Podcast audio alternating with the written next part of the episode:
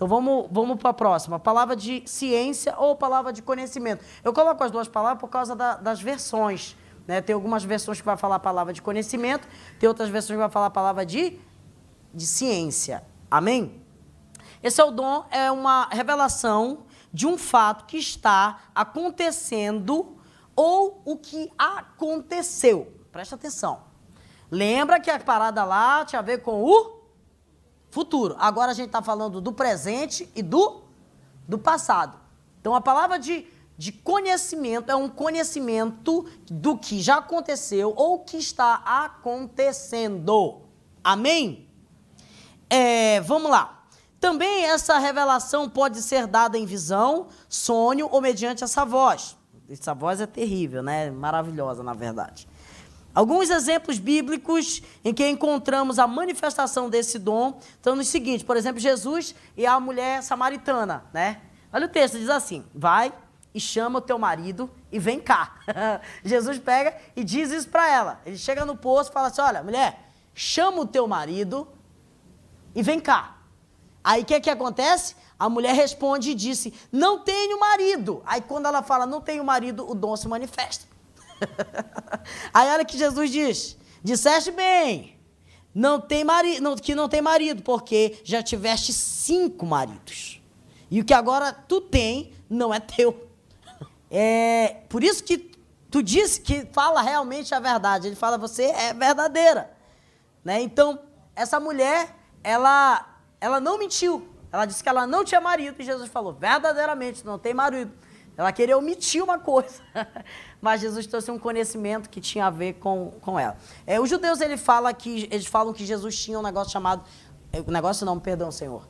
É, é Ruarakoshi. Que é isso? É o Espírito de Deus de uma forma é, clara, é, de, uma, de uma forma que ele não, ele não tinha alguns picos de momento de dons. Ele vivia com o dom aflorado, porque ele não foi é, criado por Deus. Jesus foi gerado por Deus. Nós fomos criados. Então, por nós sermos criados, o dom se manifesta de acordo com uma necessidade. Mas ele não. Ele vivia de uma forma plena com esse dom. Vocês estão entendendo?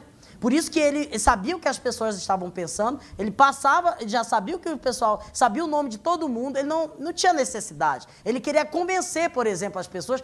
Por exemplo, os discípulos todos foram chamados através dessa, desse dom aí manifestado na vida de Jesus. Porque eles se impressionaram. Como é que ele sabe da minha vida? Como é que ele sabe de, dessa, dessa situação? Amém?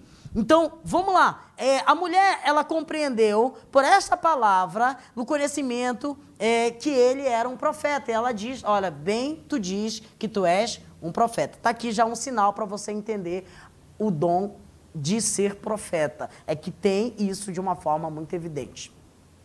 Quando ela vê isso na vida de Jesus, é que ela fala: Vejo que és profeta. Porque era normal dos profetas terem isso. Vocês estão entendendo o que eu estou dizendo aqui, irmãos? Pelo amor de Deus. O apóstolo Pedro também manifestou isso de uma forma muito evidente naquele, ah, naquele texto de Ananias e Safira. Por exemplo, Ananias e Safira, é, eles venderam uma propriedade e que era de comum é pegar o dinheiro da propriedade e entregar no pé dos apóstolos.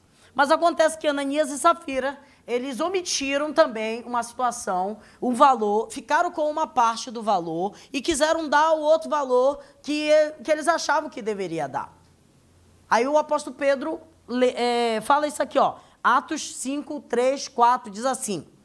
E disse então Pedro, é, Ananias, porque se encheu, porque tu deixou que Satanás enchesse o teu coração, para que mentisse, para que mentisse ao Espírito Santo e tiveste parte do valor do teu terreno. Enquanto possuías, não era teu, era eu estava dizendo assim, cara, o terreno não era teu, cara. Tu vendeu por causa de um propósito. Tu não tinha obrigação de fazer isso. Tu vendeu porque tu tu quis. Então por que tu mentiu para o Espírito Santo? E aí ele pega e questiona ele. Por enquanto possuías não era teu e vendido não, não estava o preço no, na tua mão? Porque formaste este designo no teu coração? Ele começa a perguntar isso para ele. Não mentiste aos homens, mas a Deus. Acontece, se for continuar vendo o texto, é até pesado. Ele morre logo depois que ele fecha a boca, o cara morre. Depois vem a mulher e também morre. É, foi um negócio assim, um atrás do outro. E algumas pessoas me perguntam por que é, esse, esse lance aconteceu. E, eu acredito plenamente que isso aconteceu para demonstrar a unidade que existia na igreja inicialmente. Deus ele queria que todo mundo realmente fosse igual, tivesse um, um mesmo coração e não permitiu que houvesse é, pessoas que que tivesse um entendimento diferente. Atos 1,48 vai, vai dizer assim: E eles perseveravam na doutrina dos apóstolos, no partir do pão e nas orações, e em toda, em toda alma havia temor, e muitos sinais e maravilhas aconteciam por meio dos apóstolos, porque eles faziam isso, vendiam a sua propriedade e entregavam e tal. Ele começa a dizer: então eles tinham tudo em comum. A igreja, ela, ele quis permanecer nesse viés de unidade mesmo, para dar exemplo para cada um de nós. Porque não tem uma outra justificativa. Não existe. Porque a gente já estava já num tempo da graça e acontece um negócio desse. Então vamos lá. Um outro dom. Não, eu ainda quero falar um pouco mais sobre esse. Eu queria muito é, que você é, começasse hoje, uma, isso é dever de casa, uma leitura do livro de Atos dos Apóstolos. Se você você vai começar hoje a ler o livro de Atos dos Apóstolos, vai começar a ver esses dons que eu estou falando aqui para vocês. Porque isso era a coisa mais normal que tinha. Por exemplo, o apóstolo Pedro, o apóstolo Paulo, quando se converteu, o cara teve um sonho e ele teve no mesmo momento uma palavra que dizia assim: olha, tem um cara, o nome dele é Saulo, ele está na casa tal, na rua tal, e dá até o endereço, meu amigo. Quando já viram isso em Atos? E dá até um endereço. O cara tá lá sonhando. Aí o outro pega e tem uma visão. Fala assim: olha, vai vir um cara orar em ti e tu vai ficar vendo. Então, houve um, um, uma espécie de uma concordância no espírito nos dois. Aí o cara pega, chega lá, bate e pega e já ora. O cara se converte na hora. Eu acredito muito que se nós começarmos a provocar isso no nosso meio, na nossa liderança e a gente começar a, a levar essa questão desses dons é, como se fosse normal. Bill Johnson ele fala uma coisa muito interessante que eu acho muito preciosa para que a gente possa receber os dons. É que a gente precisa, que a gente precisa entender que, que na mente de Cristo isso tudo é normal. Uma das maiores evidências que vão provar que a gente tem a mente de Cristo é entender que isso é normal. Por exemplo, hoje, se alguém tem um, um, um sei lá, curou alguém, ou então é, teve um dom desse, manifesto, falou na vida de alguém, parece uma coisa assim, meu Deus. Não é verdade? Por quê? Porque as pessoas elas não têm colocado isso como se fosse normal. E se não é normal, elas não vão orar por isso, elas vão achar que é coisa da cabeça delas, elas vão pensar e falar assim, é, essa né, não vou falar, sabe? Então, é, quando você passa a ter experiências nesse sentido aqui, você vai começar a ter coragem de falar e de ser usado por Deus.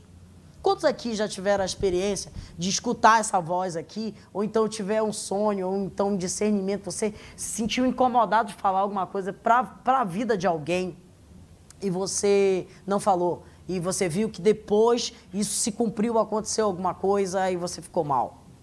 Não, vamos, vamos falar a verdade. Porque você não é acostumado. E Deus ele te perdoa, mas agora você já sabe. Amém? Vamos lá. O outro dom. O dom da fé. Diga fé. Você vai ver a fé como se fosse uma espécie de, de, de questão gradativa. Vai ver uma, uma fé do tamanho do grão de uma mostarda já poder fazer impossível. Mas esse dom da fé aqui é, é uma situação que você já deve conhecer alguém quando eu começar a ler aqui para você. Olha aqui, a fé que o apóstolo Paulo está falando aqui, que é um dom, não se trata é, de uma fé que vem pelo ouvir. Né? Porque a Bíblia diz que a fé vem pelo ouvir e ouvir a palavra de Deus. Todo mundo tem que ter fé, porque sem fé é impossível agradar a Deus. Amém? Então, olha que isso aqui já está em um outro nível de fé. Eu digo que esse dom dessa fé geralmente vai acompanhar pessoas que têm um dom de cura e de operação de maravilhas. Porque eles já têm uma fé grande, então eles já têm esse dom, e isso capacita eles a fazer outras coisas. Então vamos lá. Essa fé aqui ela é concedida pelo Espírito Santo é, algumas certas, em algumas certas ocasiões para fazer algumas coisas de forma particular. Por exemplo, Jesus, mediante esse dom, matou a fome de milhares de pessoas por várias vezes, multiplicando pães e peixe. Você vai ver esse dom muito alinhado a milagres extraordinários. Eu posso dizer, o coração de todos os dons está lá em 1 Coríntios capítulo 12, que vai de, de, capítulo 13, perdão, que vai dizer, por exemplo, no final, agora pois permanece todas essas coisas, a fé, a esperança e o amor. Porque no começo ele vai dizer, ainda que eu falasse a língua dos homens e dos anjos, ele está falando de dom. Se não tivesse, e se eu tivesse o, o conhecimento e soubesse todos os mistérios, ele diz, ao ponto de, de saber de tudo, se não tivesse amor, nada disso aconteceria. Então eu posso dizer que esses dons aqui eles têm um tripé: a fé, a esperança e o amor. Então Deus não vai te dar um dom se você não tiver amor. Se você olha para alguém, por exemplo, necessitado e você não, não sente compaixão no seu coração, e você vê que a compaixão era uma coisa que norteava o coração de Jesus. E vendo é, é, o povo sofrer, ele via o povo sofrer e ele tinha compaixão. E com essa compaixão surgiu o quê? A fé para fazer essas coisas. Ali no caso do que a gente está falando aqui, a fome. Inúmeras e outras situações você vai ver, é, por exemplo, Jesus fazendo isso na hora dele jogar o, a rede para pegar os peixes. Ele vai ter essa fé né, no mar da Galileia. É, ele vai, por exemplo, ter essa fé naquele instante ali da figueira. A gente vai ver é, essa, essas situações para que o impossível viesse a acontecer. Então, essa fé, ela é um desenvolvimento de, às vezes, a gente, a gente, a gente até sofrer muito e essa nossa fé aumentar, né? Porque, por exemplo, algumas pessoas, você vai ver que elas tiveram é, tantas lutas, tantas guerras, tantas provações e a gente não entende o porquê de tanta provação, a gente não entende o porquê de tanta coisa. Se você for lá ver já em Hebreus, você vai ver sobre os heróis da fé, que todos eles venceram por causa da fé. Então a fé é para todos, mas algumas pessoas, elas vão exceder um nível de fé e vão adquirir alguns dons por causa do tamanho dessa fé.